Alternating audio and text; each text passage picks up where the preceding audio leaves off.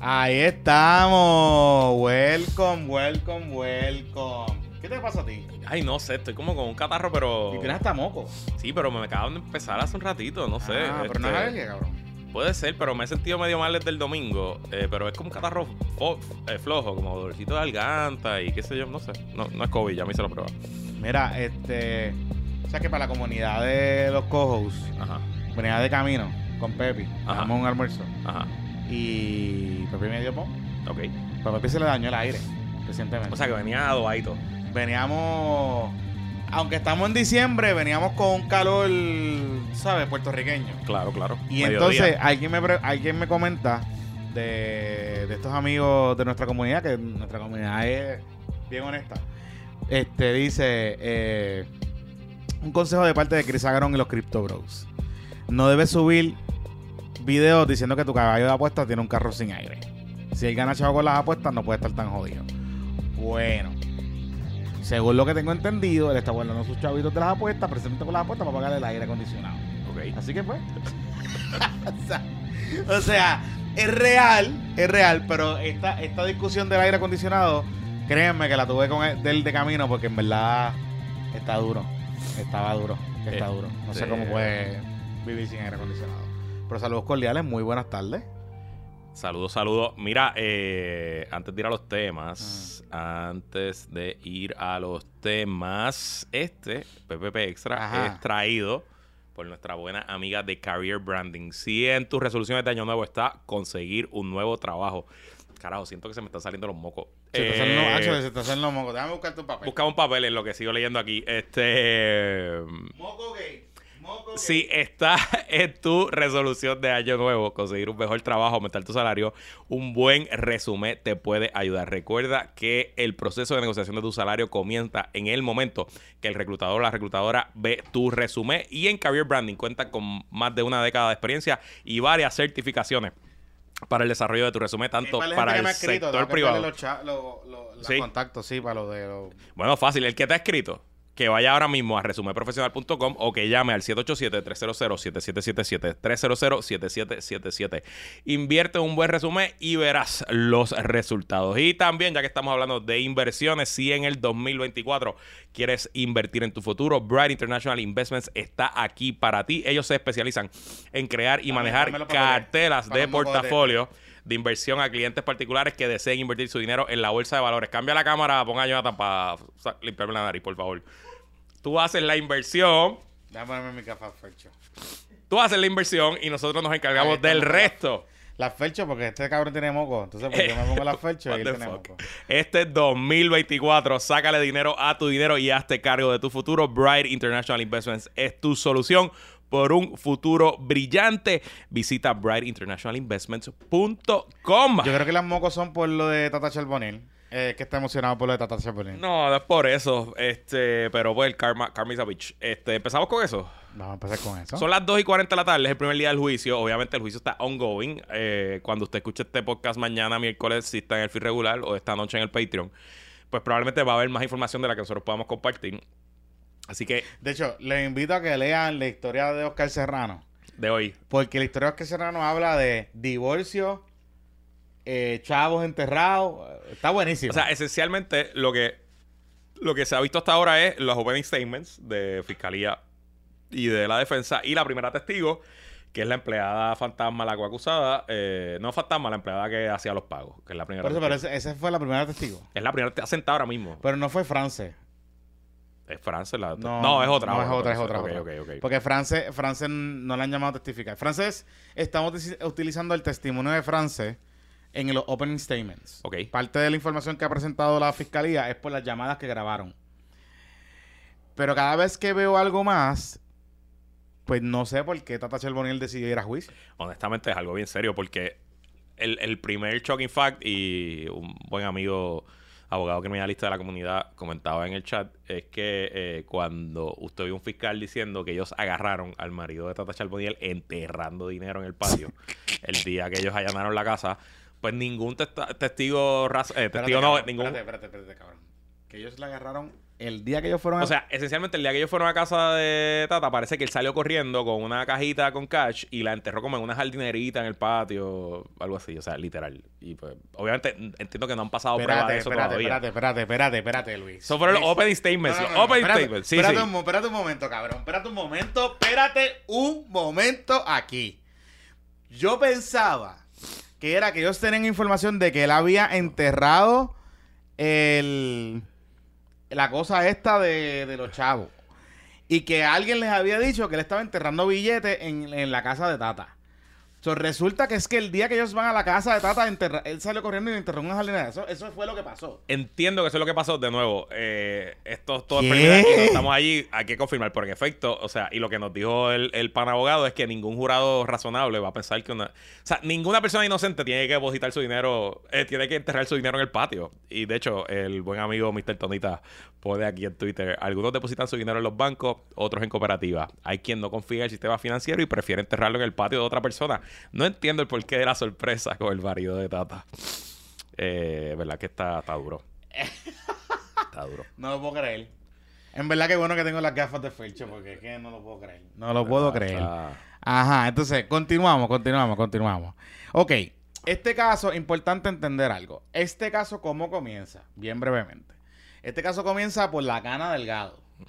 La esposa del ca- La ex esposa. La ex esposa. La ex primera dama. de La ex primera dama de Cataño. Porque no sabemos si es esposa porque no sabemos si volvieron. Pero la Cana Delgado era una empleada que estaba en el fondo del seguro del Estado, pero estaba destacada en la oficina de Tata Charbonnier. Tienes razón. La primera testigo se llama Sheila Mangual. No es, no es la empleada. Y esa. y- Era una empleada, pero no es la, no Claro. es la acusada. Y esa, eh, cuando empiezan a investigar a El Cano Delgado, lo que nosotros entendemos es que ya los federales tenían información de la Cana Delgado envuelta en alguna situación en la, en la oficina de Tata Charbonnier, porque recuerden que en un momento dado los federales, cuando los empleados fantasmas pidieron supinas de todos los documentos a... Ya te hicieron el sticker con las gafas. Sí, de- eh, supina con todos los documentos a, a la cosa esta de... A, a la cámara. Esta es la cámara de Johnny Méndez.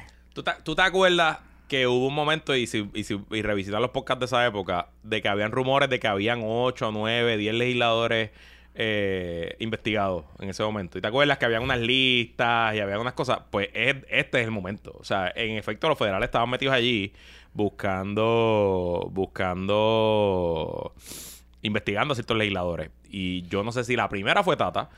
Eh, también te acuerdas que se llevaron a Nelson del Valle, era que se llamaba, si no me del equivoco. Al joven no vidente, que joven cayó. Se de llevaron, ellos, hicieron una investigación que le pidieron los, a recursos humanos de la Cámara todos los, do- los, los de estos. Y ahí fue que se empezaron a Y también cuenta. buscaron en informes del contrato electoral y, y buscaron de los dos partidos. Y por eso fue que se empezó a regar por ahí que había una lista y qué sé yo. Y en Exacto. verdad, el- la filtración más grande vino de la Comisión Estatal del Contrato Electoral. Y por eso había una lista de 8 o 9 legisladores que al final resultaron ser 3. Y pero Tata fue como la cabecilla. Y de Tata sale todos los escándalos del Cano y todos los alcaldes. Eh, más o menos esa es la historia. Exacto, porque esencialmente lo que nosotros entendemos es que el Cano, para salvar al- a, la Cana, el Cano se convierte en cooperador de los Federico Y proactivo. Y O proactivo. sea, le dice, no solo vengo a hablarte de Tata Charbonnier, te vengo a hablar de todo lo que yo sé y de todo lo que está pasando con Eh, exactamente. Y ahí es que la cogen. Y ahí es que lo cogen. Y ahí es que cogen a Tata. Y ahí es que comenzamos. Ok. Tata, según el opening statement, oh, estoy aquí abriendo la nota de Oscar Serrano de Noticel, porque usted sabe que nosotros vamos a la fuente del veneno. Y la fuente del veneno es Oscar Serrano. Nosotros le hemos dicho aquí anteriormente, usted quiere leer el veneno de lo que pasa en la Tribuna Federal, usted va aquí. Y ellos hablan de varios incidentes en estos opening statements donde se habla de dinero enterrado.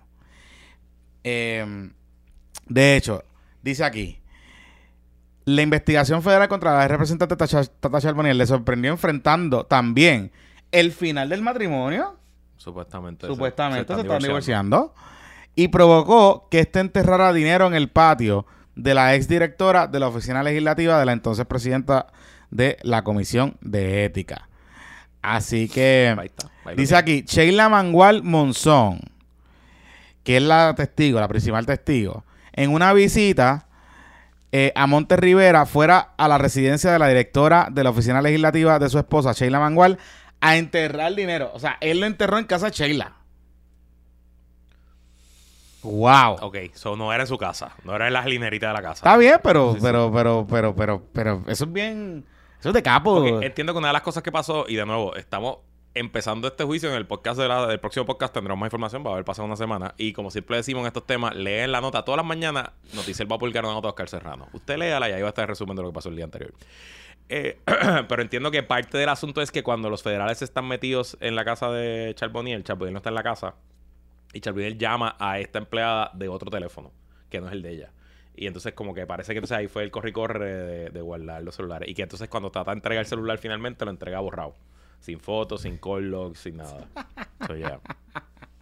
Tatita. ¿Qué, qué personaje, Tatita? Chach. Tatita, mucha Biblia y mucho Cristo, ¿ah? Pero es. qué fuerte. Nada, le trataba a ver tema y seguiremos hablando en el próximo episodio. Lo que yo pienso es, o sea, en un caso por el jurado, ¿cómo tú te recuperas de que tu esposo estaba enterrando chavo? O sea, según la fiscalía, ¿cómo tú te recuperas de que tu esposo estaba sembrando chavo en Muy casa de- difícil, muy difícil. Es como el, o sea, es como el caso de Ángel Pérez con la foto de Del sándwich, del sándwich. del sándwich de billetes, tú sabes. Y hablando de Dios, Ajá. viste que Dios está bien metido en la política puertorriqueña. ¿Cómo así? Inter- involucrado directamente. ¿Cómo así? Bueno, porque el domingo el alcalde de Dios, Luis Rizarri Pavón, en su anuncio de candidatura a la reelección, eh, pues dijo que Dios le habló, que Dios se metió en sus sueños y le dijo directamente que tenía que correr para alcalde de Ponce. Digo, yo sé que, que tú le digas a un ponceño que Dios está directamente involucrado en lo que pasa en Ponce, pues para un ponceño eso suena lógico. Pero, viniendo de un líder político, eh, a mí me suena a, una vez más, lo que hemos dicho en este podcast, lo que yo he dicho en este podcast, que estamos ante una persona que sufre seriamente de unos problemas de psicosis y de narcisismo extremo. Porque, o sea, Jonathan Lebron, yo presumo que cuando Dios habló con el alcalde, pues también O Dios... sea, Dios- déjame si ustedes tienen algo. Ajá. En Palestina e Israel están matando gente. Correcto, correcto. En Ucrania están matando gente. Correcto, sí, sí.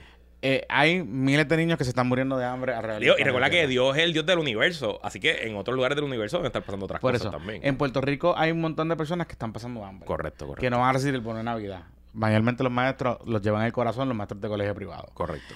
Y tú me te quieres decir que en todo ese corillo, que en todo ese corillo, de todo ese corillo, Dios sacó tiempo de Dios su sacó agenda. tiempo Sí. para decirle a el alcalde de Dios que corriera. Claro. Pero entonces ya no es como lo- en los tiempos del viejo testimonio, ya no es a través del fuego. Otras cosas fue en un sueño que se le apareció el jueves pasado. Y allí dijo el alcalde que pues Dios le dijo no te quites. Pero es que no entiendo. No hay nada que entender. Ya él había dicho antes que Dios lo había llamado a ser alcalde, antes de todos estos líos. O sea, eso era parte de su. De su. ¿De su qué? De su. De su. De esto. de Bueno, su, juramentación fue con una cosa, con, con un coro. cor- Su caracol. juramentación fue a las 6 de la mañana con un coro religioso y unos cánticos y unas alabanzas. Pero ya él había dicho como parte de, de su campaña que Dios pues lo había hablado para ser alcalde de Ponce y que eso fue lo que lo inspiró a aspirar. Y y eso. Había hablado de eso. Bueno, Miyagi dice, Correcto. en la entrevista con el padre Orlando, Miyagi dice que ella había dejado al... ¿Te acuerdas que ella había dejado al alcalde, que ella no estaba con él, pero que Dios le, que Papito Dios le dijo y le pidió que ella fuera la primera dama de Ponce? Exacto. ¿Te acuerdas? O sea, eso fue lo que ella dijo. Exactamente, Y, exactamente. y que se contentaron cuando él ganó. Después de la victoria. Correcto. Sí, sí. Así que Y yo, yo me imagino que cuando Dios, antes de dar el mensaje, pues Dios habrá visto toda la evidencia, porque habrá entrado al file de- del fiscal especial Al independiente, habrá buscado las transacciones de TH móvil y dijo, no, aquí no hay evidencia de delito, y entonces le mandó el mensaje al alcalde de Ok, tengo preguntas. ¿Qué carajo va a hacer el Partido Popular Democrático? Bueno, el Partido? Popular va camino a certificarlo, lo que yo dije en el episodio pasado. Van camino a certificarlo porque ellos entienden que en su reglamento no hay nada que le dé herramientas para sacar a alguien que solamente ha sido hallado de causa para arresto de regla 6. Pero lo van a poner eh, Condicionado. condicionado a que en la vista preliminar, que es a finales de enero, pues salga no causa. Y si sale causa, pues entonces lo descalificarían en ese momento. ¿Y si alguien no se tira? Pues abrir una vacante tendrías que tirar a alguien. O sea, no, no es fatal el término, el partido puede sustituir una persona por otra. O si hay primaria, pues el candidato que esté corriendo en primaria, pues se convertiría en candidato automáticamente. Por eso es que Tito Fulquet se tiene que tirar. Eh, yo, si fuera Tito Fulqué, me estaría tirando, me hubiera tirado ya. Pero bueno, Cada cual toma sus decisiones. Victoria no se va a alguien que va a ser el candidato a alcalde que un nadie sabe quién es. sí. Sí, es un arquitecto. Me dijeron hoy, déjame escribirte. Algo de Bonín. Se llama el arquitecto Javier Bonín Orozco y me escribió alguien hoy eh, que de la política no sabe nada, pero que es un protegido de... Fue un protegido toda la vida de Rafael Hernández Colón en el mundo de la Universidad Católica de Ponce. Ay, con razón me sonaba el nombre. Sí, porque recuerda, ok. En la Pontificia Universidad Católica de Ponce, Rafael Hernández Colón era como que profesor emérito. Correcto. Eh, particularmente la cátedra de civil. De, digo, de Hernández Eh, Colón tiene un uno de los un libros libro de, de procedimiento procedimiento civil, civil. puertorriqueño todavía se usa. eh, Exacto. de Hernández Colón. Eh, y, y, el, y en Ponce, la Escuela de Derecho de Ponce, él tenía una cátedra. Por año. De hecho, bueno, había un rumor de que él le pagaban y no iba a dar clases. ¿Sabes? No sé. No, No no sé, creo, no no, sé. creo, no creo. Yo sé, yo, Tiene- él siempre, la gente que estuvo con él siempre tiempo- bien de él. por eso, en nuestro tiemp- tiempo ya no da, ya no da clase. yo en el tiempo que yo estuve estudiando allí, que fue 2009-2012, yo nunca lo vi. Pero ya él no daba Ya clase. él no- yo creo que él ya estaba retirado. Sí, ya no daba clase. Él hizo como una revisión del libro y lo presentó en Ah, esa pues época, sí. pero no, no, sí, ya no estaba dando ya no clase. daba clase. Y creo que dio como que uno que otro seminario de verano, una cosa así. Ok. Pero sí sé de gente que cogió clase con él. Este, pero sí sabía como que llegué a ver documentos que decían profesor emérito, profesor no sé qué Ok. carajo, una de esas cosas. O sea, de esos puestos académicos que, por ejemplo, Tony se creó un mismo puesto así en, en la Escuela de Derecho de Ripedra. Correcto. Anyway, la cosa es que eh, yo había escuchado ese nombre, de Bonín. Y habían otros más, pero de que era como que eh, Hernández Colón en la pontificia era Dios. Bueno, un momento Seguro. Y Y, it's okay. y en Ponce, en general. Claro. Seguro.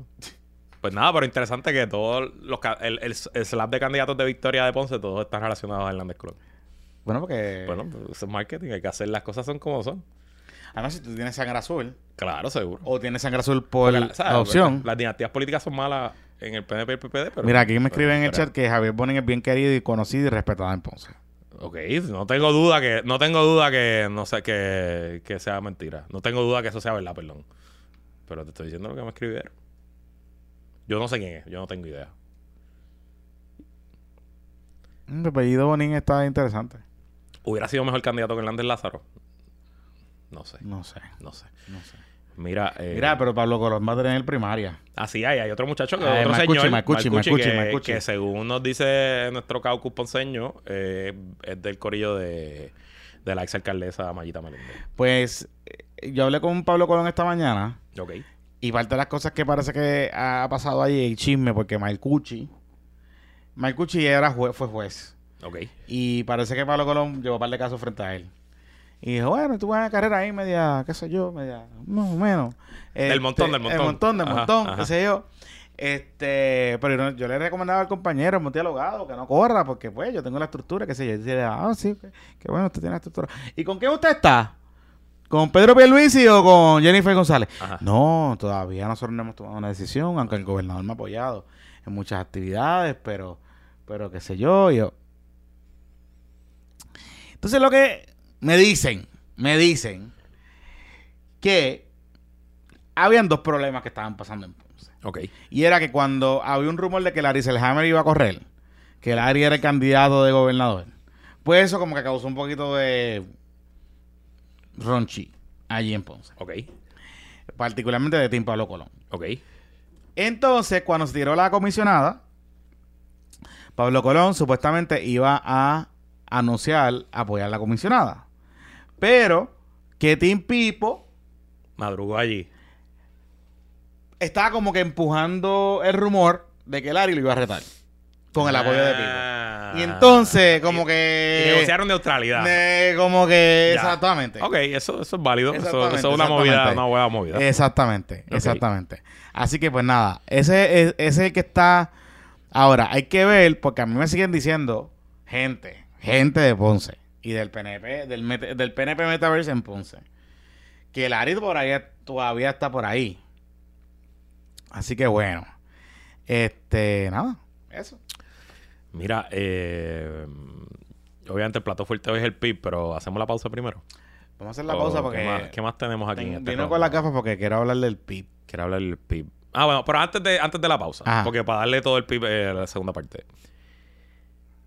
¿Cuál es el nuevo drama en Proyecto Dignidad con Javier Jiménez Ok. y Adanora? Yo no he entendido bien, pero lo que, lo que entiendo es lo siguiente. El PNP tuvo una elección en San Sebastián del Correcto, Comité Municipal. Correcto. Que fue mucha gente, que estaba Vanessa Santo Domingo por ahí hablando y que ellos están fuertes y sólidos y que inclusive fue más gente que no había votado por Javier Jiménez, que estaba enchismado, que no sé qué. Y eligieron a esta persona, que entiendo fue alcalde de San Sebastián en un momento dado. Se llama Justo... Justo something. Justo algo, sí. Que no es el mismo justo de la Autoridad de Energía Eléctrica que se tiró para Guanadía. Ok. Que ahí hay otro chisme porque entonces Nelson Cruz fue a apoyar a Justo. Justo Medina Esteves, que fue alcalde hasta Javier Jiménez. Exacto. Entiendo que fue alcalde hasta el 2000 o hasta el 2004 y Javier Jiménez que lo sustituye. Exacto. Entonces Justo es el presidente del Comité Municipal. Porque hubo una elección interna en el PNP este weekend en San Sebastián Para elegir al- el nuevo presidente, al nuevo presidente. y fue a todo el que quisiera ir a votar y entonces él ganó. Él Justo ganó, exacto. Justo ganó. Y aparentemente Justo es una persona mayor.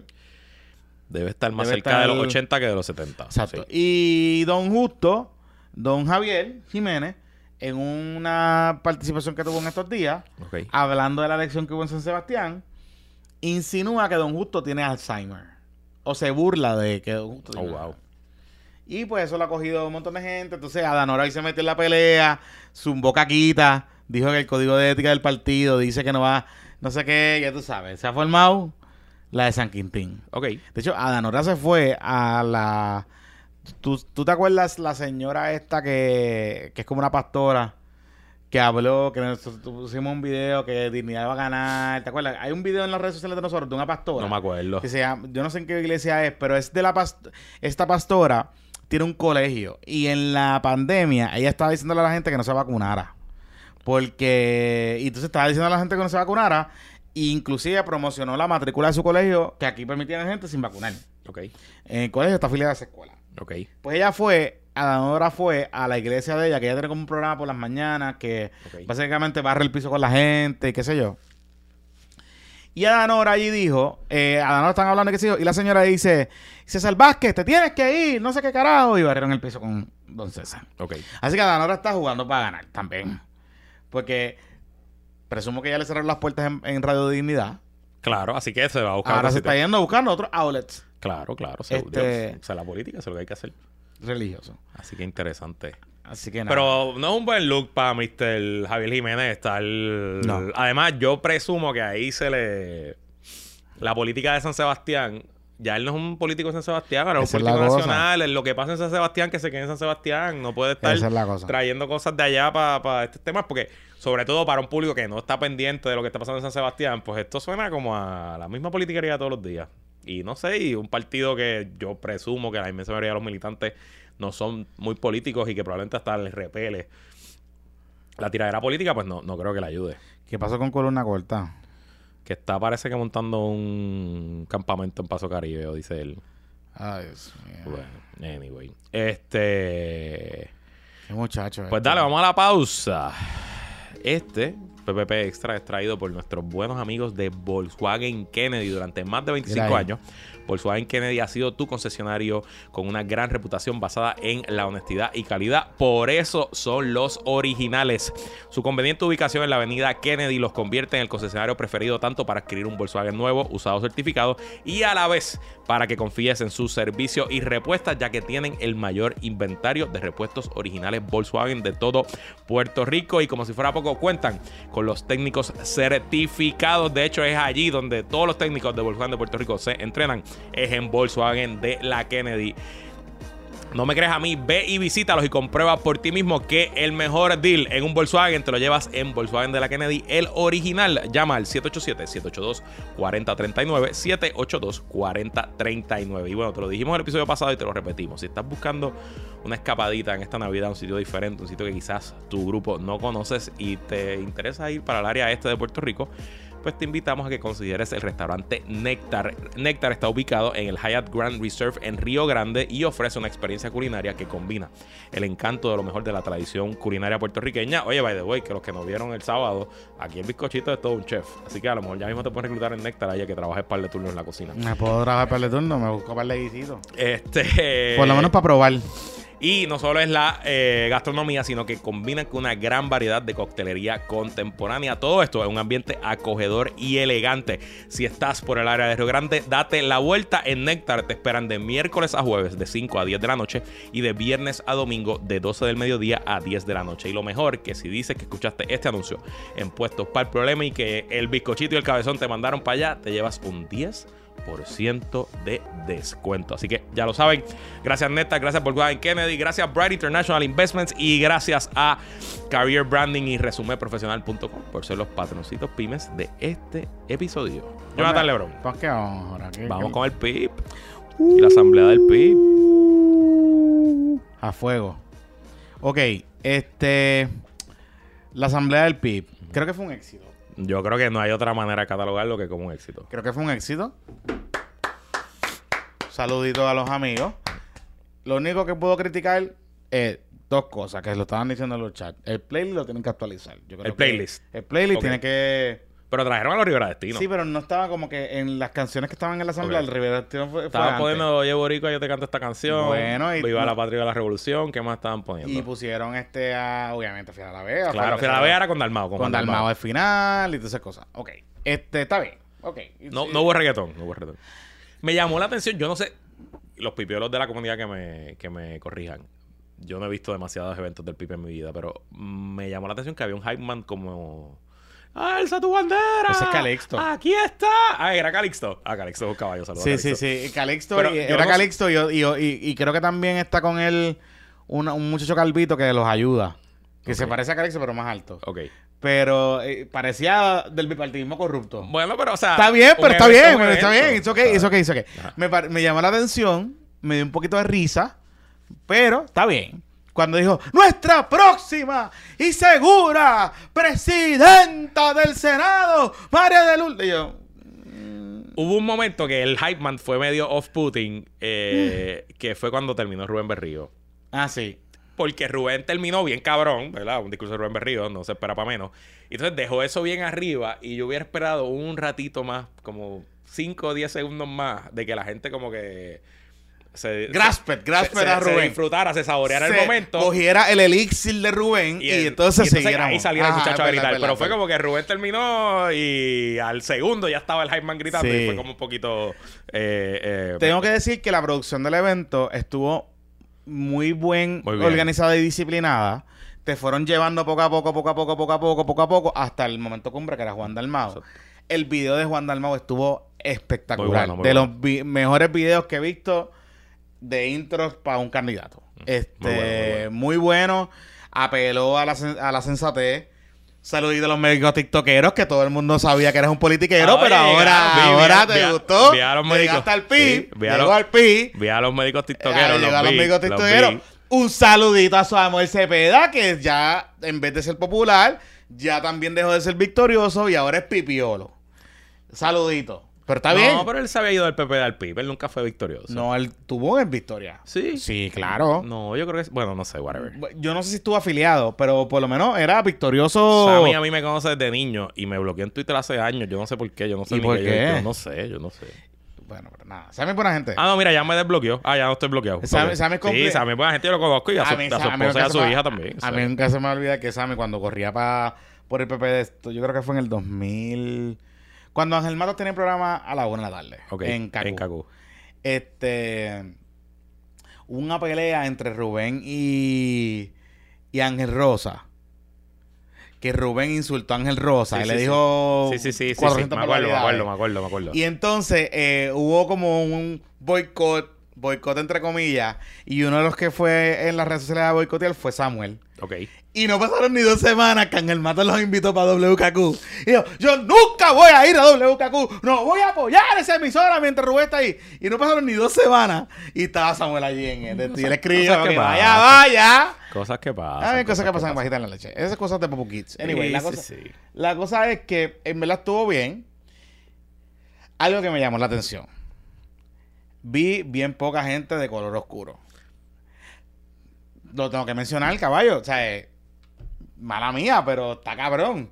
La única muchacha que me pareció que le hizo súper bien con la otra muchacha. La de la previa, una de las de la previa, Una sí. de la previa que es es co- oscurita como yo. Pero el resto, yo veía esas imágenes que yo era, nada, está bien, nada malo, nada malo con eso, o sea, como que, o sea, inclusive el video ese del TikTok de la Juventud Pip de Mayagüez, Ajá. hace un TikTok con lo de Sí, Frozen. sí, lo de- eso, Eso, eso. eso, Ajá, Sí, lo eso. pusiste, lo pusiste en Entonces Twitter. lo era como que, y tú ves la casa y te dices, wow, Lo esa lo vi, casa está, a fuego. Anyway, nada, qué bueno. Eso es bueno, porque al final del día, siempre que dicen que la independencia es, es pobreza, pues no, it's not. o sea, como que puede haber prosperidad. Eso por ese lado. Yo, ya que estás hablando de los negativos, yo le tengo un solo negativo. Bueno, Mm. en verdad son eh, dos, pero están relacionados. Muy largo.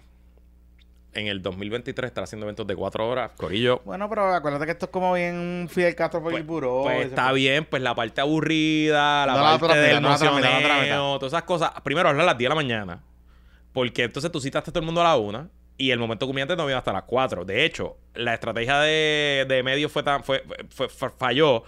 Hay televisión, lo- hay noticieros, pero o no negociaron para transmitir en vivo o simplemente eh, Bueno, el mensaje de Juan fue. a las terminó, 4. terminó a las 5 y Pues, 50 y pico. Pues, no, no, terminó a las 4. Bueno, yo no sé. no, pues, el mensaje, o sea, Juan no subió a la tarima como hasta las 4 y pico por tarde. eso, eso es lo que te digo. Y el mensaje terminó como a las 5 y 40. Entonces, pues, a tú Sí, hacer- tú No terminó a las 5 y 40, terminó bien cerca a las 5. De hecho, lo más corto fue el mensaje de Juan Dalmau. Sí, sí, sí. Y el mensaje de Juan Dalmau duró como 15 minutos y estaba hecho para este tiempo. Así que eh, eso, y te voy a decir otra cosa.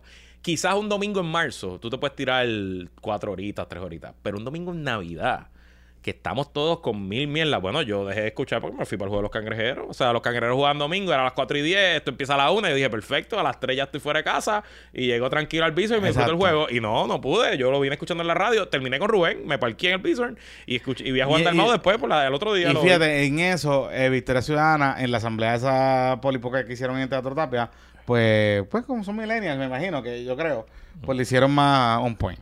Este, y esa, y entonces segundo, yo hubiera puesto a Rubén antes de Dalmau. Siento que tirar a Rubén a las 2 de la tarde para después empezar a emocionar allí, decir quién va a ser candidata y poner a hablar a, a la que nominó a María de Lourdes, a que nominó a Denis Márquez. Yo siento que ese momento de Rubén era, y aquí con ustedes, el próximo, él tenía que presentar a Dalmau. Eso es lo que. el yo- moquito que te... Me el moquito, me cago en la madre. Pero yo pienso lo mismo que Rubén debió haber presentado a, a Juan. Lo único que puedo explicar es que a lo mejor querían hacer un pase de batón. Maybe, maybe, I don't know. Bueno, o sea, pero, pero de nuevo, nadie espera. Yo creo que, que Juan, desde el 2020 para acá, ha logrado lo que ningún otro candidato a la gobernación de la historia del PIB había logrado, que era salirse de la sombra de Rubén. Y yo no siento que nadie allá afuera esté diciendo, no, Juan es un monillote de Rubén, whatever. Él hace tiempo ya lo... No hizo. creo que eso sea un problema. Pero, vamos, primero, además de que es el líder histórico, es el mejor orador. Es un tremendo orador. Entonces yo siento que las emociones allí, las lágrimas hubieran fluido más y Es tremendo orador. Rubén. Y además que gran parte del mensaje de Rubén... eh, Era voto útil.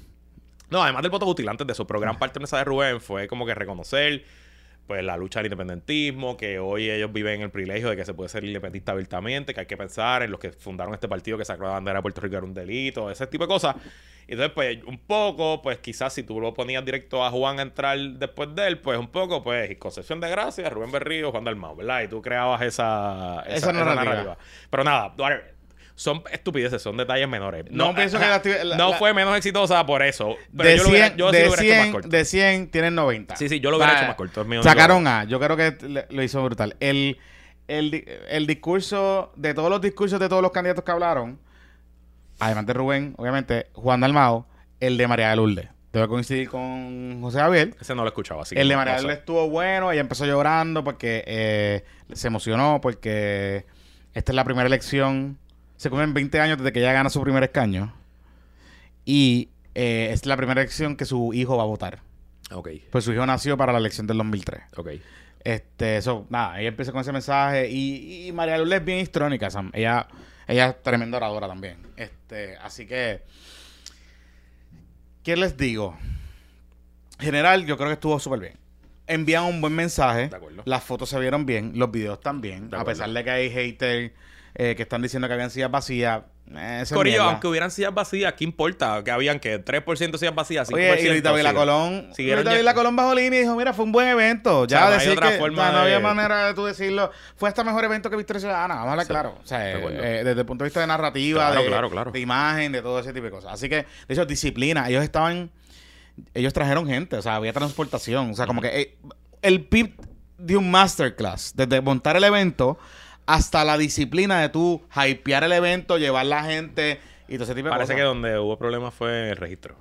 Claro. No sé si viste que... Ellos dijeron que que, parte de por qué se tardó tanto es porque hubo un pro- proceso bien difícil de registrar, de registrar la gente a los delegados. Sí, eso, eso, es más, eso es más complicado de lo que la gente piensa. Sobre todo en un evento que tú tienes personas que son delegados y personas que no son nada, que van allí de... Entonces tú tienes que buscar una forma de los que no son delegados, pues moverlos rápido y que no hagan fila, porque que me ayuda a mí que hayan allí 10 personas haciendo fila Y final. ser los delegados para el quórum. o sea, cosa. Exacto, o sea que Ah, eh, eh, nada, pero de nuevo, y a lo mejor si te hubieras citado a las 10, trabajas todo el tema del registro y empiezas el evento a la 1 y terminas a las 3, pues nada, whatever. Eh, eh, este, pensando un poquito como producción. Te iba a decir en cuanto al contenido. Vamos a Con- contenido, porque tenemos muchas cosas que hablar de eso. Contenido. Eh, Voto útil, papu. Primero, pero antes de hablar del voto útil, me llamó la atención, yo estaba, tenía mucha curiosidad en cuán prominente iba a ser la independencia Ajá. en todos los mensajes. Y me pareció que nadie allí escondió la independencia. Nadie la escondió. Yo no sé por qué la gente está diciendo que la escondieron, pero nadie, Nadie la la escondió. escondió y, por ejemplo, Rubén usó una frase de que en Puerto Rico hay dos tipos de personas, los que ya somos independentistas y los que todavía no lo son y pronto lo serán. Y un poco hablaron, Y él ¿verdad? dice como que hay que invitar a la gente que no es independentista, entonces no decirle que son unos brutos. Básicamente lo que está diciendo, no hay que decirle a la gente bruta. Correcto. Sino hay que decirle a la gente, tú eres un hermano puertorriqueño, Correcto. vente a votar Y- con y- nosotros. Y, de ta, su ta, ta, ta. familia, que su papá Exacto. era popular, que su mamá era republicana y que no importa, como que lo importante aquí. Y entonces, un poco, pues el tema de que la clase política está demasiado desgastada, demasiado corrupta, la gente ha perdido la esperanza y por eso es que se está abriendo esta oportunidad para nosotros. Y me encantó que fue muy utilitario dijo, hay que hacer cuatro cosas, todo el mundo aquí tiene que hacer cuatro cosas, inscribir a los que no están inscritos. Caminar, educar y no sé qué. Este, eh, recoger chavitos, ser funcionario de colegio y no me acuerdo cuál era la otra cosa. Así que Y visitar casa a casa. bastante, ah, visitar casa a casa con el mensaje. bastante proactivo. Juan Dalmau, incluso también habló poquito, pero habló de la independencia, pero se fue por una línea bastante moderada en cuanto a policy. Él dijo que él cree en el libre mercado, pero en una economía moral. Eh, un poco acabó diciendo que esa es la socialdemocracia, que, que, que haya libre empresa, que haya eh, propiedad privada, pero que el gobierno tiene una responsabilidad con los menos afortunados. Eso fue más o menos la línea. Eh, en cuanto al estatus, como que dejó claro y le dijo a todo el mundo, al igual que los gobiernos populares han prometido mejorar el ELA y los estadistas han prometido la estadidad y no su- lo han logrado, pues creo nada. que le explicó súper bien. Y creo que hizo una conexión brutal para que la gente lo entendiera. Este... um, y en general, yo creo que... Claro, eso lo están construyendo como que mm, que tú votes por Juan es un voto por la independencia, pero eso no fue lo que él dijo. Correcto, de Ajá. nuevo. Y esa va a ser la campaña en contra. O sea, eso, eso va a venir de todos modos. Pero uno pensaría que quizás el PIB pudo haber sopesado no hablar de la independencia. Y simplemente quedarse con un mensaje de, de corrupción, de bipartidismo corrupto, de alianza, pero decidieron hablar de la independencia. Así que esta me parece, me parece interesante. Y confirmando lo que dijimos en el episodio pasado, Ujú. De que esa propuesta en metro, de que él iba Que a un crear un tribunal de verdad y justicia para meter preso a los de la deuda, me confirma que eso fue un error, que fue un blooper, porque el domingo ni él Ni nadie. ni nadie por cuatro largas horas, ni los Rivera Destino, hablaron de meter preso a los que emitieron la deuda. Ni Adrián, en la, en la- ni Adrián González en la, en la, de exacto. entre- en la Así que anterior. esa pues, pues, tú sabes. Me estuvo curioso. Voy a hablar de. Es más, voy a hablar de eso ahora y entramos de eso después. Ok, me estuvo curioso que eso no lo mencionara. Entonces, lo otro es. eh, que un poco generó un poco de. Me han escrito varios, me escribieron a través del Twitter y también en la comunidad. Un poco cuestionando el stretch que hicimos el domingo pasado, particularmente yo, que fue el que hice la mención. Asumo la responsabilidad, no, no le eché la caquita a Luis. Este de la Comisión de la Verdad y nada, nosotros hablando de que me llamaba la atención que el PIB, que había sufrido históricamente persecución, que vienen de las carpetas, que vienen de todo este tipo de cosas, esté proponiendo en el vacío una Comisión de la Verdad sin los lineamientos básicos de entender fundamentalmente qué es lo que van a hacer. Porque eso se puede construir fácilmente como una persecución inconstitucional. Eso fue lo que yo dije. ¿verdad? Jamás. Y quiero dejarle esto bien claro. Y lo dije en ese episodio porque lo escuché de nuevo. Porque dije, coño, a lo mejor fue que yo dije algo que no. le- que puede construirse como una falta de respeto. Y quiero dejarlo meridianamente claro. Jamás de los jamases. Eh, ni en ese episodio ni ahora. Yo estoy pretendiendo equiparar a la gente que nos cogió de pendejo con la deuda, con la gente que fue perseguida por, por las carpetas. En la vida. En la vida. O sea, aquí yo conozco varias personas. No tan solo personas cercanas a mí, sino personas que sus familias vivieron esto de cerca. Que yo he visto carpetas y, y sé lo que se sufrió de no conseguir trabajo, de tenerse que irse para afuera, de hacer un montón de otras cosas que eh, no podían vivir aquí en Puerto Rico por simplemente ser independentistas, o inclusive gente que yo conozco que la policía pensaba que era independentista. No eran independentistas, pero que pensó porque compartía con alguien, porque lo vieron en un par y lo que sea. Así que, lo que sí yo dije, y me reitero, que esta idea en el vacío de la Comisión de la Verdad hay que tener mucho cuidado. ¿Por qué?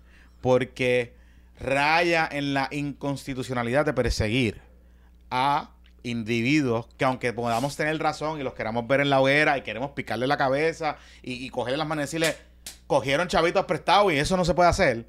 La realidad es que ni en la entrevista de Metro, ni el domingo en la asamblea, explicaron lo que, lo que significa la Comisión de la Verdad. Pues tengo que tomar la excepción sobre eso. Porque volvemos, no podemos proponer en el vacío perseguir gente. Ahora, si tú me estás diciendo a mí que vamos a hacer una auditoría a la deuda, que esa auditoría se va a convertir en que de momento nosotros vamos a tener un museo de la deuda y que allí vamos a poner a los carriones de la vida o los fulanos de la vida o lo que sea, para que se abochornen del la cogida de pendejo que nos dieron todos estos años, pues dale, dime dónde tengo que donar. Yo sé primero que voy a estar allí. Pero eso no es lo que han explicado. Cada vez que uno les pregunta, se enredan más. Y el domingo no lo mencionaron en la asamblea. Yo pensaba que lo iban a mencionar eso, en por la asamblea. Yo pensaba que iban a profundizar sobre eso en la asamblea. Este, así que, y me estuvo curioso, Luis, porque después en la conferencia de prensa, Adrián González le preguntan sobre los candidatos de agua. Porque una de las cosas que el pibe estaba diciendo era que ellos iban a tirar unos candidatos que son los valientes que van a, a tirar para cumplir con los requisitos del código político, del código electoral. Ok. Y que esos candidatos, pues había como que mucha especulación de cómo iban a ser. Edmundo para allá había dicho que entonces eso significa que en un debate de comisionado residente, por ejemplo, pues Ana Ilma y el otro candidato de agua, pues van a tener doble turno. Entonces, ¿cómo se va a hacer eso? Eso es una, una ventaja porque están corriendo, no sé qué carajo. Y Adrián, en la conferencia, pero de luego, en Directo y Sin Filtro lo tuvimos. Y él como que trata de explicar qué significa, cómo es que van a hacer las cosas. Y ellos van a tirar candidatos que inclusive ni les van a dar el recurso, ni los van a promocionar. Ok. Simplemente van a hacer nombres, placeholders. Llenar ahí el espacio. Llenar ahí el espacio. Y que ellos no van a hacer campaña, y que ellos no van a hacer nada. van a sacar miles de votos esos candidatos. Eso es lo que estoy- eso, es Pero lo- eso ajá. es lo primero, eso es lo primero Van a sacar estoy miles de votos, pero ajá. Eso es lo primero que estoy eso Van lo a que- sacar menos que un candidato tradicional, un candidato de victoria tradicional si no existiera la alianza, pero van a sacar miles de votos. Por eso, Ajá. por eso, por eso. Pero dice algo que es bien interesante. Y yo no lo recordaba. En la sentencia del tribunal, una de las cosas que planteaba eh, el PNP y que esboza la sentencia es que si ellos quieren cumplir, en vez de hacer las candidaturas coligadas, estoy parafraseando, no, recuerdo específicamente lo que, lo que dice, pero si ellos quieren cumplir, eh, en vez de cumplir con las, o sea, las candidaturas coligadas están eh, prohibidas por ley. Pero si ellos quieren, ellos pueden en su ejercicio de libertad de expresión aliarse a cualquier partido. O sea, un candidato del PIB puede decir voten por el candidato de Victoria y viceversa. Pero para cumplir con la ley tienen que cumplir con los requisitos de la ley. Pues ellos están diciendo, pero no estamos cumpliendo con los requisitos de la ley. Eso fue lo que dijo el tribunal. El tribunal dijo, yo tengo que tener un candidato de agua para poder cumplir con los requisitos de la ley. Y eso es lo que estamos haciendo. Le estamos comprando la teoría del PNP y estamos eh, ejerciendo nuestra prerrogativa como libertad de expresión. Pero estoy, coincido contigo, que van a haber un montón de candidatos, que van a ser un montón de votos. Sí, sí. Y eso puede ser problemático en una elección cerrada. Claro. Y una elección que se gana, se pierda por 100 votos, por 50 votos, pues ahí va a estar nada. Ese, ese es el reto de la, de la alianza, ¿verdad? Yo no creo que haya- haya- hayamos dicho nada nuevo que no se sepa. Eh, y hablando de eso, pues, ¿cuál es el reto ahora, después del evento? ¿Verdad? Vamos a decir, un evento exitoso, le damos cinco chocolates, la pasaron brutal, se notó un movimiento unido. eh, Mucha bandera, mucha bandera, mucha mucha bandera, mucho, mucho vacilón. eh, curiosamente nadie dijo que había un chorro de viejos en el evento, como lo hacen cuando hay un evento del PNP o del PPD. Había un chorro de viejos porque el país es un país de personas mayores, ¿verdad? Pero, En verdad, los fotos PNP le sacaron una foto a unos viejos benditos O sea- que estaban durmiendo allí. pues, pues, Pues, claro, pues, Iris, puñeta, además si duró cuatro horas, puñeta, pues claro. Yo, pues, porque al olvido yo me quedo Yo pensaba que iban a tener la claritienda allí vendiendo alcapurria y Ajá, bacalaíto, que o sea, son buenos, pero no. Pero ahora, ¿qué hacen Yo ahora? creo que el centro comercial no les permite vender. No, no este, te dejan traer nada. No, no, No, nada, tienes que el comprarle todo de allí. Sí, sí, sí. Más, ni el internet puedes traer. Curiosamente, te di, curiosamente, tú no sé si te das cuenta que ellos decían, no, no, vamos para el centro comercial de San Juan. Bueno, claro. Darle Pedro Si fuera un evento del Partido Popular, tampoco estaría Exacto, centro de convenciones, pero no sé yo. Así que, y si fuera de Victoria, etcétera. Anyway, centro de convenciones de Miramar. De Miramar, ajá. Este, ok, pues, pues ahora, ¿qué es lo próximo? Primero, acabar de completar los cuadritos y, y cómo va a funcionar este tema de la alianza. Oye, güey, espérate, paréntesis, antes de que sigas con eso. ¿Tú no te diste cuenta que todos los mensajes estaban redactados a través de la diáspora? Había una mención de día a la diáspora, incluyendo en el, en el, en el video de una, Man. había una participación importante de la diáspora. Igual que en Twitter se vieron, yo vi por lo menos tres. Bueno, Lespiel estaba liderando las tropas. sí, pero Lespiel no vino. Por pero eso- yo vi por lo menos tres personas que se montaron a un avión y vinieron. Por eso, pero Lespiel está liderando las tropas. Y vi en la previa que entrevistaron a uno de la diáspora, PIP, no sé de dónde. sí, sí, pero- sí, pero la diáspora independentista de Orlando Y estaba. digo, qué bueno, además de ahí hay una fuente importante de De dinero. chavito. Pues claro, seguro. Y, y confirma la teoría que nosotros habíamos hablado el domingo de que ellos están apelando a ciertos grupos de la Claro, diáspora, which pues, is fine. esto, pues, no hay ningún problema con eso. Ya, ellos no están haciendo esto para chistear, esto no es un toque en campaña, ellos lo están haciendo para ganar y para ganar, porque te tiene que hacer las cuatro cosas que dijo Rubén Berrío y una de esas cuatro, Es probablemente correcto. la más importante es recoger chavito. Ah, que por cierto, te adelanto, hablando Mm. de chavito. Sabes que el viernes Pipo tuvo su cumpleaños, no sé si fue un cumpleaños un El party de Navidad. Yo creo que era el Blue Christmas. No En el Hotel San cumpleaños. El Blue Christmas. Pues me informa a mi fuente Penepa, Penepa. 00 Pipo Ajá. que todavía están cuadrando, pero que deben reportar entre 800 y un millón Ya por ves, esa montón. actividad. Y que nadie se debe sorprender si el gobernador termina el año con 5 millones de pesos en el banco. Yo digo, esos 5 millones los va a usar contra ti completo. No solo eso, que los 5 millones Edmundo ya ha dicho que los va a gastar todo, que Claro. no importa. Y Y que, que los va a levantar de nuevo para parearlos para para, parearlos. para la elección general. Sí, sí, sí, sí. En efecto, pues claro que sí. lo- ok, tú que has corrido, paréntesis, tú que has corrido campaña primarista, 5 millones de pesos una primaria. Yo no, yo no sabría decirte ni cómo gastarlo. O sea, ¿cómo tú lo gastas? Eso es lo que tú quieres decir. ¿Cómo tú gastas O sea, te- te- mira, la campaña más grande en Puerto Rico que yo estaba ahí en toma de decisiones, probablemente fue la de Aníbal del 2020. Y esa campaña nosotros levantamos como 800 mil pesos en, qué sé yo, como en seis meses, siete meses. Sí, porque eso empezó como en marzo 2020, empezamos a levantar. Y, y era bien intenso y, y compramos bastante. O sea, nosotros pudimos estar competitivos contra Diego porque Diego, a pesar de que tenía más chavos que nosotros, nunca se sintió esa diferencia, en parte por la manera en que gastamos. Si hubiera tenido cinco veces eso, no sé, mano, te hubiera comprado hasta, hasta plan de contingencia, hasta siempre el lunes, para empezar, porque it- it's too much. No, no, it's not too much, it's never enough, pero siempre se puede. Y recuerden algo, en primar, yo creo que en primera también, a los políticos, eh, por ley federal, las estaciones de televisión le tienen que vender la tarifa más bajita. O sea que mm, un millón de dólares para Walmart no les rinde tanto como un millón de dólares para Pipo. Pues, ok, volvemos a lo mismo. ¿La veda cuándo empieza? La veda empieza ahora el 31 de diciembre. Ok, pues la veda empieza el 31 de diciembre. Eso significa que el gobierno de Puerto Rico, cualquier compra, que es lo que está pasando, cualquier compra que ellos van a hacer, la van a hacer en estos últimos días hasta el 31 de diciembre. O sea, el 12 de enero, Pipo va a arrancar con esos 5 millones a fuego por ahí abajo. Digo, yo me imagino, yo estaría, yo estaría buscando, ok, la televisión, a pesar del internet, todo sigue siendo lo más poderoso. Pero el problema de la pauta en televisión, en política y en marketing, déjame limpiarme los mocos. Eh, pon, los mocos pon ahí, pon ahí a Jonathan, este Pepito, pon a Jonathan, ok. Ok, eh, Esto es un placeholder. la televisión sigue siendo lo Poncha- más importante. de nuevo, ajá. Sea marketing político o marketing tradicional, porque funciona, pero funciona mientras estás al aire. Al momento que, vamos a decir, una marca grande Toyota apaga su campaña, pues los dealers Toyota van a sentir que El le va, a cantazo. llegar, le va a llegar menos gente. Eso, eso es marketing 101. Pues en la política, como eso es así, uno usualmente se planifica de atrás para adelante. Y yo agarro, pues si la elección es en junio, creo que es el 2 de junio la primaria, Tú arrancas en mayo. pues yo digo, ya yo me reúno con mis vendedoras de los canales ahora en enero, van a salir las tarifas de política ya en enero, todo el mundo, esas tarifas son iguales para todo el mundo, no hay descuento por volumen, no hay nada. Y digo, bueno, pues si yo me proyecto que voy a tener medio millón, pues tengo que pensar con medio millón de atrás para adelante, ¿cuántas semanas puedo comprar? Yo creo que con 5 millones Pierluisi puede comprar 5 meses. Si él quisiera, yo creo que él puede estar al aire en televisión. Un millón de pesos todos los meses. Sí, quis- diablo, sí, un millón de pesos todos los... Sí, Cabrón, sí, sí. sí, sí, y él sea, no va a parar de levantar, va a levantar Por más. eso, o sea, que no es o, como o que- sea, operacionalmente hablando, por ejemplo, logística. Ponle, ponle que, ponle que en Get Out the Boat y movilización, ponle que gaste un millón. Y no los gasta. Y no lo gasta, pero un millón de pesos. Entre guagua, mover la gente, eh, los sanguichitos, el, el, el matahambre, y acuérdate que ser incumbente te ayuda en que tu nómina es bajita porque la mayoría de la gente trabaja en el gobierno. Claro, pero, pero ponle que, ponle que gastes un millón de pesos. Tienes cuatro millones de dólares para un periodo de seis meses. Sí, métele 30% a redes, eh, 10% a billboards, 10% a radio y 50% a televisión y dale por ahí para abajo. Cabrón. Sí, sí. Bueno, tú estás del lado de acá, tú estás del lado de los medios. Tú sabes cuánto te da. Si a ti te llegara un cliente mañana con un si millón de pesos. Te voy a decir algo. Te, te voy a poner este ejemplo. Hace como dos diciembres atrás hubo un pack. Sí, pero los packs. No, no, pero, pero eso. Pero hubo un pack, pero hubo. No, no hubo un pack, perdóname.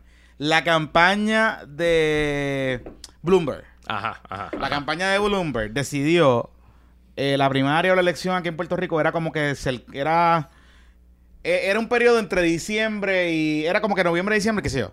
Yo recuerdo que la compra fue tan y tan masiva que hubo medios que empezaron a bompear pauta local de pauta de, de, de esta mierda de cosas de productos locales Ajá, en Navidad que la pauta es alta ajá. y empezaron a moverla porque había porque lo que hizo Bloomberg en ese momento fue la campaña contrató una agencia local y la agencia cogió y usó su volume hizo su cosa y dijo te voy a tirar porque viene para acá Ya. y entonces cogieron y compré tanto 50 mil pesos ¡guau! para dos semanas esto y, y era tan y era tanto y tanto y tanto y tanto la frecuencia era tanta y tanta y tanta y tanta tanta que, que habían pro- yo llegué a ver un momento dado programas que todos los anuncios eran de Bloomberg Esa fue la primaria demócrata del 2020. exacto Sí. todos los anuncios eran de Bloomberg A mí me pidieron una propuesta para esa primaria el lunes y el martes se retiró el cabrón.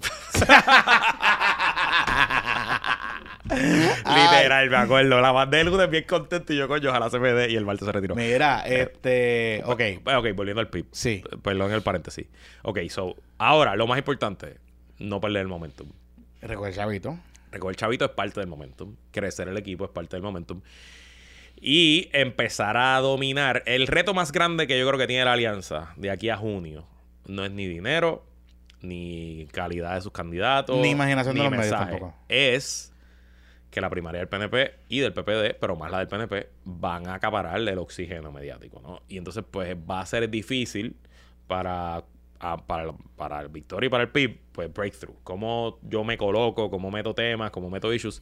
Así que, eh, y de hecho, yo partiría dando por hecho que se me hace bien difícil colar temas. Así que no gastaría demasiado tiempo tratando de eh, ganar el ciclo diario y me enfocaría más en la organización interna. Ustedes saben, los que nos escuchan hace mucho tiempo, que aquí hemos sido bastante críticos de ambos, más de Victoria que del PIB, de que, pero, pero de ambos, de que esencialmente perdieron el tres años de este cuatrenio por organizarse. Pero bueno, todavía queda un año. 11 meses realmente. Eh, bueno, 10, porque en noviembre la elección es al principio de noviembre. Así que en esto, por lo menos hasta junio, hasta que empiece la primaria, yo me enfocaría duro, duro, duro en montar mis equipos por el municipio, en que esos equipos se conozcan y se empiezan a hablar. No sé con cuánta gente tú has hablado, pero yo he hablado con varios de la alianza, tanto de Victoria como del PIB. Había chisme el domingo. Porque yo vi gente que no. Hay problemas en ciertos sitios y eh, son problemas normales, sobre todo porque llegas a lugares donde el PIB está históricamente allí metido, han tenido candidatos toda la vida, en ese momento, ¿y por qué? A cuenta de que es que aquí no vamos a yo vi gente que no estaba allí. yo vi Este, gente que yo hubiese pensado que estaba eso, allí y no eso. estaban allí. Y entonces, pues, eso toma tiempo y Y trabajo. me, estuvo, y me estuvo curioso. Eh, y entonces, pues, y yo hay- los he escuchado que no están muy chomi chomi con la alianza. Y recordar que esto que pasó el domingo es nítido, es chulo, pero su efecto ya se fue. Es un efecto de 24 o 48 horas. No, So, estamos hablando eh, nosotros hoy y le entendimos un poquito, pero. Sí, sí, pero that's it. O Mm. sea, y ahora Tata Charboniel es el tema y se acabó, no hay más nada. o Y sea, y tiene- después viene las navidades y ya estamos en Reyes y, Octavita. Y creo que es importante, o sea, y creo que lo de lo que sirvió el lunes para que vieran cómo los medios los trataron, tanto los de radio, o sea, los analistas, Ajá. Como los periódicos. By the way, Pip, tienes que ser dispuesto, o sea, tu gente se tiene que levantar temprano, por ello.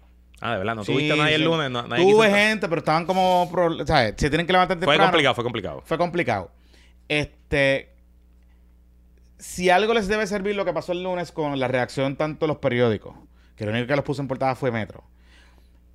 Y recuerden algo, los periódicos, ustedes, ay, nadie lee periódico. Bueno, Corillo, lo que pasa es que la mayoría de los analistas en Puerto Rico lo que leen es periódico. Sí, o sea, la radio AM hasta las 7 y media, 8 de la mañana. Lo que leen. es periódico. Los únicos, quizás que no leemos periódico, es Luis por la tarde, Julito en Radio Isla, Julio Rivera Saniel, Normandito, que tiene su cosita, aunque lee bastante el periódico, yo y para contar.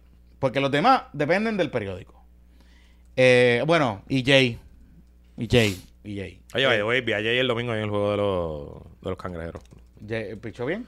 No vi el picheo porque yo estaba en la- lo vi cuando él- yo estaba saliendo de la cueva cangrejera y él estaba entrando. Nada, lo saludé, le di la bienvenida y que gozar y whatever, y nos fuimos. Pero no vi el picheo porque yo volví a la cueva al otro palito más. Antes de que empezara el juego. Ok, anyway, ajá.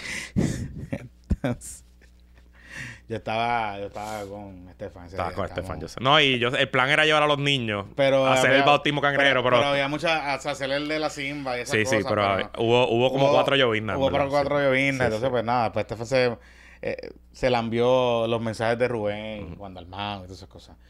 Si salen independentistas, pues ya saben por qué. Pero anyway, la cosa es que este lo que, a, a lo que voy con esto es que el lunes sirve de ensayo para ver cómo los medios lo van a tratar.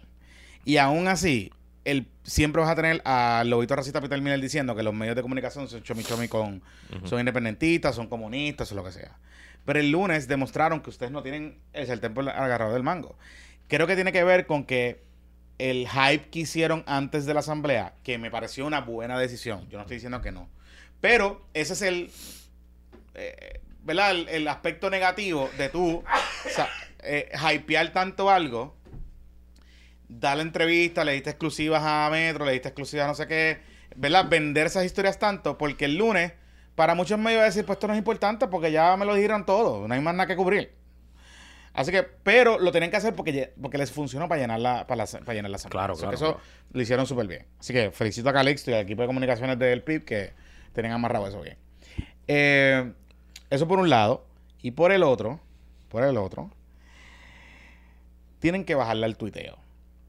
En el sentido de que si estamos corriendo para ganar, no se deben seguir, seguir comportando como troll en Twitter. Y estoy hablando específicamente de los candidatos grandes. Los demás, pues chévere, pero los candidatos, o sea, Juan Dalmau no puede estar peleando con un fotuto en Twitter. Pues está bien, te la montaste por lo de la greca, pues chévere, pues se la montaste, uh, se la donkeaste en la cara, perfecto. Pero no debe estar peleando con fotutos en Twitter. Ya tú eres el candidato a la gobernación de la alianza. Si te estás, llevas un mes mostrándonos eh, inspiración, esperanza, la gente se siente que puedes ganar, pues no tienes que estar donkeándose en la cara a fotutos. Olvida, dejan los fotutos correr, que se joda, no pierdan el tiempo en eso. Porque no, no, no, no te- ya en esta fase no te empieza a añadir, al contrario. Siguiendo lo que nos dijo Papito Rubén, Papá Rubén, es, no podemos decirle bruto a la gente. Tenemos que añadir a la gente. Entonces, pues, si tú le vas a decir bruto un fotuto, pues te estás contradiciendo, caballito. So que vamos, vamos a, ser consistentes con el mensaje. Eh, el resto, pues, si usted quiere pelear, pues soda. Pero Juan Dalmao, María de Lourdes, Denis, Denis, Denis nunca hace eso, pero y María de Lourdes tampoco. Pero, pero el, el resto no puede estar cayendo en esa dinámica. Que es lo mismo que nosotros hemos hablado de Manuel Natal. No puedes estar. O sea, había Manuel Natal, no puedes lucir como mordido porque luces como perdedor. Luces como que estás perdiendo. Como que el mundo la tiene contra ti. Tú no, tú estás al frente. Aunque no estás al frente, tú estás al frente. Y te tienes que comportar como que eres el primero. Punto. Em, eso por ese lado. Y no sé cuándo es que debe empezar mejor la coordinación con Victoria Ciudad. Ya, te va a empezar hace dos meses, pero tienen que, tienen que empezar ya. Tienen que empezar ya. El reportaje hoy que sale de que el PIB va a nominar candidato en todos los puestos es un reportaje que si yo soy de Victoria hoy me, encabrona.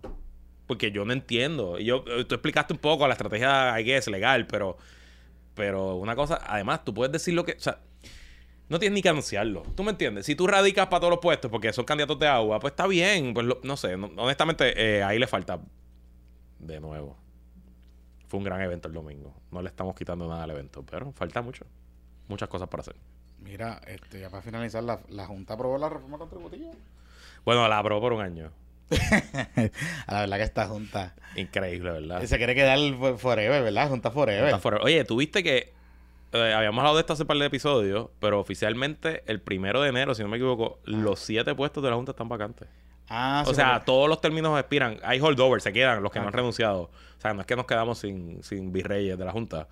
Pero técnicamente, en teoría, si Biden y los demócratas del Senado nombran a su gente, pudieran haber cuatro demócratas y tres republicanos por primera vez desde que promesa empezó. o sea que, o sea que lo que estamos hablando es que realmente los nombres que habíamos mencionado, en Pues- verdad todos en- van a entrar- todos pudiesen entrar. Un par de gente me escribió que esos nombres son los nombres. Es que nuestras fuentes son las que son. porque- Chócala ahí, eh, con los mocos esos. Con los mocos esos. Con Uy, los mocos, lávate sí. las manos. Eh, pero, pero esas son las las fuentes. Ay, Si no, usted no sabe lo que estoy hablando, tiene que buscar el episodio anterior. Sí. Y si no, el bizcochito report de hace dos semanas. Hace como una semana y pico. Que le habíamos, que le habíamos dicho los nombres que son. Mira. Este. Ahora que me tengo que ir para Radio Estoy trabajando un seguimiento de una, de una noticia del bizcochito report. Ajá. Si, usted se quiere enterar, si usted se quiere entrar, tiene que entrar al bizcochito report. Ajá. No, esto, eso no va a estar aquí. Patreon.com, diagonal puestos por problemas. Estoy específicamente haciendo referencia a una historia de hace una semana de la fábrica de diplomas. De una institución universitaria privada. Así que nada, este, recuerden, se puede suscribir, patreon.com, diagonal puestos por problemas. Un saludito a Don Goyo, que nos mandó saluditos ahí en el episodio Saludos, Don Goyo. que Sigue rompiendo, sigue rompiendo. Chente nos, nos cogió la inspiración y se fue, lo entrevistó en estos días. Este, se fue en un rabbit hole, pero está bien. Don Goyo, te queremos. Y que la fuerza de la compañía se me cuida, muchachos. Bye.